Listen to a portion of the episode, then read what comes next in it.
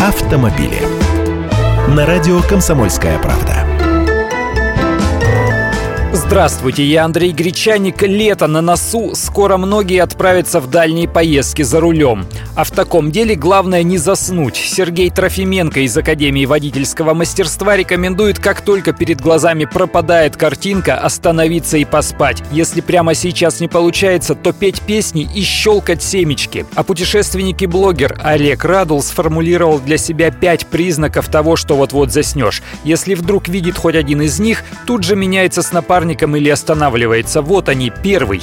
Замечаешь момент моргания. В обычном состоянии человек совсем не замечает тот момент, когда моргает. Зато когда это становится явным, то речь уже идет не об обычном моргании, а о начале отключения.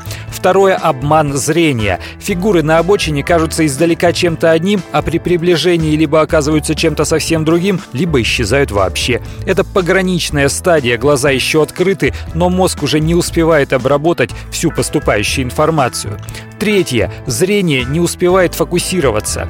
Пробуете перевести взгляд с дороги на приборы и тут же вернуть его обратно на дорогу. Какой там километраж? Еще раз. На приборы, на дорогу. В нормальном состоянии зрение успевает перестроиться и все прекрасно видно. Но если засыпаешь, то взгляд становится стеклянным.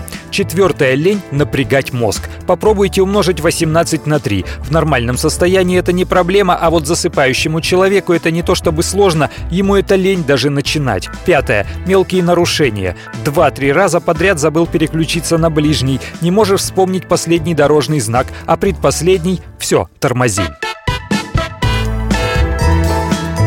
Автомобили.